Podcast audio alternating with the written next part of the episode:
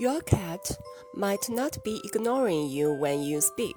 A study by French researchers that was published last month in the journal Animal Cognition found that not only do cats react to what scientists call cat directed speech, a high pitched voice similar to how we talk to babies, they react to who is doing the talking. Unlike with dogs, cat behavior is difficult to study, which is part of why humans understand them less. Cats are often so stressed by being in a lab that meaningful behavioral observations become impossible.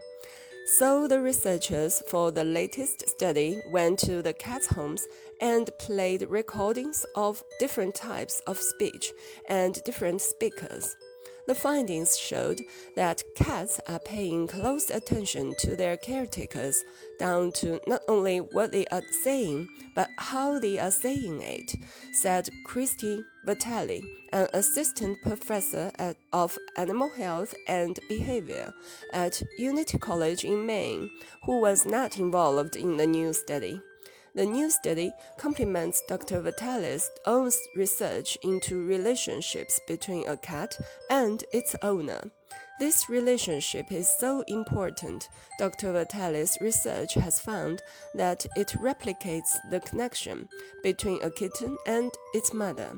It is it is possible that attachment behaviors originally intended for interactions with their mother have now been modified for interactions with their new caretakers, humans. Now, those who are convinced of the perfidy of cats won't like the answers that are emerging. Cats don't hate us after all.